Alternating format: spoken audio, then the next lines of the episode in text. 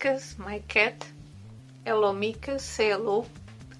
I'm going to read six reasons to read worldly poetry.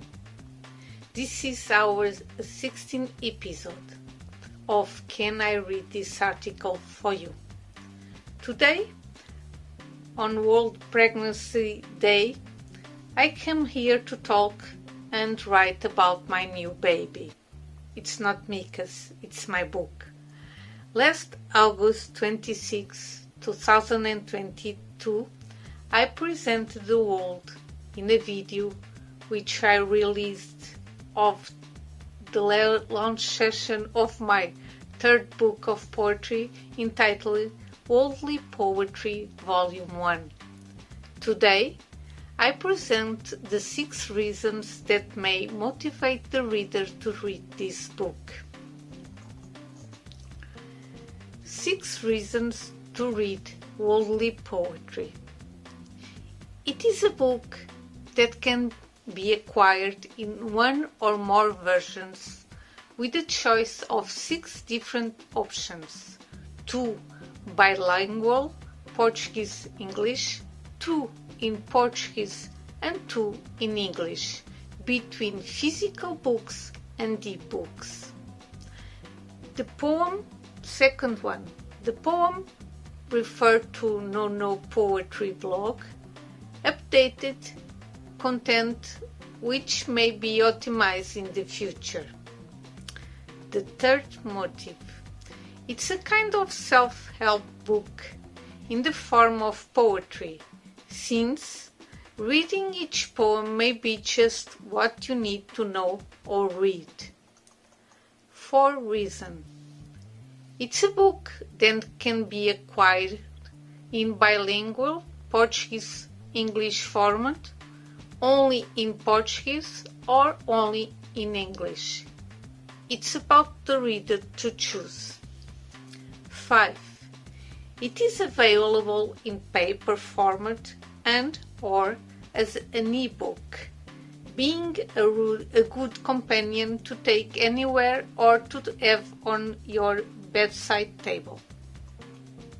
6. And finally, by buying one of these books, you will be helping me fulfilling my life mission to inspire people through my creations.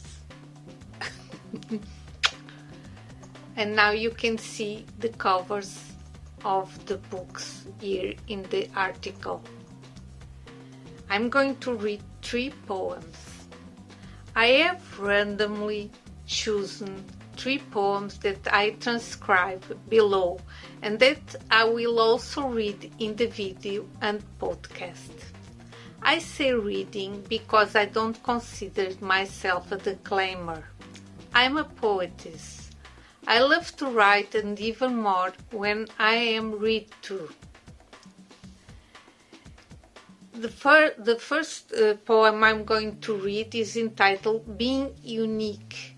It's in the bilingual version in the page 169 and in the English versions in the page, page 69. Being unique. I'm unique. You are unique. He, she is unique. We are unique. You are unique. They are unique. To be unique is not a verb, it is a quality, an adjective that contains it in itself a lot of truth. We are all unique beings. There is within us the gift of uniqueness Never let anyone tell you otherwise, for you are unique in reality. This poem is, was written in the bus on uh, the way to Montalegre. This is on the north of Portugal. On January the 7th, 2015. And also in the same days is in the blog.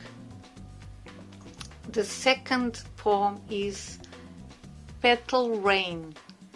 It you can see it in the in the bilingual version in the page 290 and in the English version in the page uh, 124. Spring has arrived. The trees began to blossom. The weather got worse and the petals began to fall. Followed one by the other and slowly around them and beautiful mantles spread. A view that doesn't stay forever. You only see what the wind didn't carry away. It is an authentic rain falling of various trees. It fits like a glove and has many beautiful colors.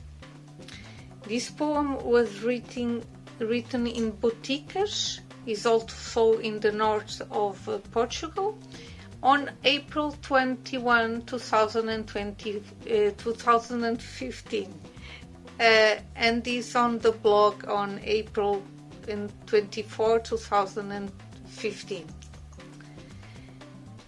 The last poem is entitled Life is Like It Has to Be.